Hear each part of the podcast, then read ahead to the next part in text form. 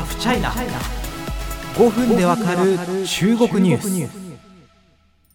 なんかもう最近あれですよ。あの中国がこれを今度は規制しました批判しましたみたいなことしか喋ってないような気がするんですけどね。あの今度は一体何なんでしょうかっていう話なんですけどここまでですねあの本当にいろいろ打撃の手が伸びると次は何か本当に予測しづらいというのは正直なところです。あの予測できたら結構それはあの投資のチャンスがあったりするんじゃないかななんてまあ思うんですけど僕は投資やらないんですけどね。あの、まあ、中国当局はですね8月27日、えー、芸能人やグループなどの人気ランキングの禁止を含めた通知を発表しました、まあ、芸能人などにファンがお金を払って応援するファン経済を行き過ぎたものとして規制する意向です。この通知は10の施策を挙げてます。いくつかピックアップしましょう。いわゆるこう推し活っていうんですかね。あの、中国ではですね、推しを応援してスターに押し上げるために、ファンが努力するという文化があります。まあ、中国ではっていうか、もしかしたら、え日本とか韓国とか、あるいは欧米圏でもあるのかもしれませんけれども、まあ、要はそのファンが、例えば自分たちでお金を募って応援広告を出すとか、SNS などの書き込みを増やして、ランキング上位に食い込ませるなどなどを指します。まあ、この現象はですね、あの、ファン経済なんて呼ばれて、あの、中国マーケティングに関わる人たちからも注目されていました。この通知はその文化そのものを狙い撃ちにしていると言っても良さそうです。具体的な内容をいくつか見ていきましょ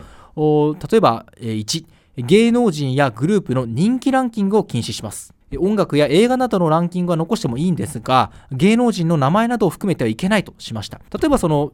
こっちで Google ですね。あの中国の一番大きな検索エンジン、バイドゥって、あの検索ホットワードランキングみたいなものを分野別に出してるんですよ。あのニュースとか、あの映画とか出してるんですけど、その中にもあのスターっていう、スターの芸能人のこう検索ランキングみたいなものがあって、実はこの通知が出された日、すぐ見に行ったらあったんですけど、その日の夜までにはなくなってました。もう効果てきめんですね。2、いわゆる推し、まあ、特に応援している対象のことですが、のランキングを上げさせるためにファンを消費活動へ、えー、誘導する措置も禁じます。3、芸能人などが関わる商品でファンの貢献値などを示すことでさらなる購買を促したり、金銭で投票権を買わせたりするような手法も廃止させます。投票権というのは日本にとっても馴染み深いですよね。なんだろう、AKB48 とかなんですかあの、私が日本の芸能に全然詳しくないことがいよいよバレたんですが、などでも投票権というんですかね、握手券、投票権よくわかりませんけど、まあ、ああいうものが、類似のものがあるというふうに、考えてもいいんじゃないでしょうかね。4番、ファン同士の誹謗中傷についても、プラットフォーム側に管理責任を求めました。要は、なんだお前の推し、あいつの方が上だろうみたいなものは、まあ、マイルドな方でもっといろいろ、あの、強烈な誹謗中傷もあるんでしょうが、そうしたものが表に出ないように、プラットフォーム側が責任を持てということですね。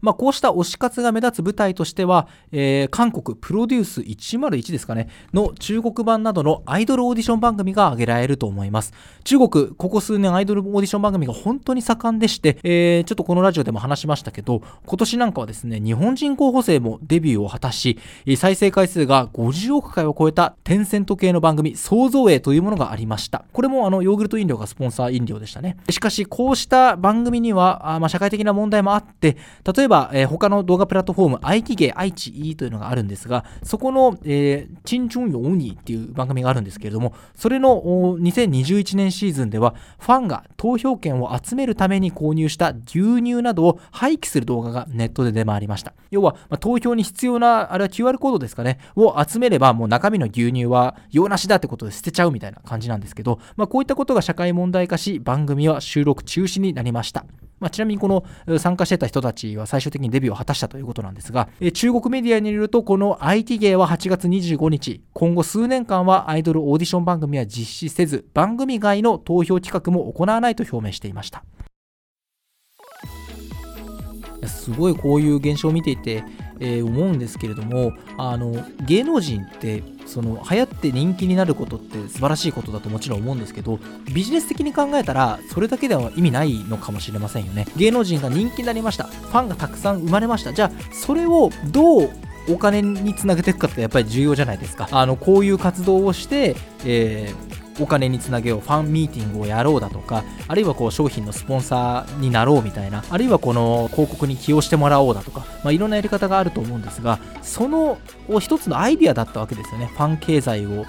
活用するというのは、まあ、もちろん例えばファンがこう募って自主的に広告を出すことでその芸能人に直接お金になるのかならないのかみたいな問題はちょっとあったんですけれどもあのいずれにしろですねこうファンがたくさん集まりました。じゃあそこからどうお金につなげていくかっていうのはこうビジネス関係者のアイディア独創性行動力が試されるような非常にこうあの見ていてあの感心するようなあのこんなアイデアがあったのかっていうような場面だったんですがそこを規制されてしまうとビジネスとしての独創性が失われるのではないかと。いうのは非常に危惧しています。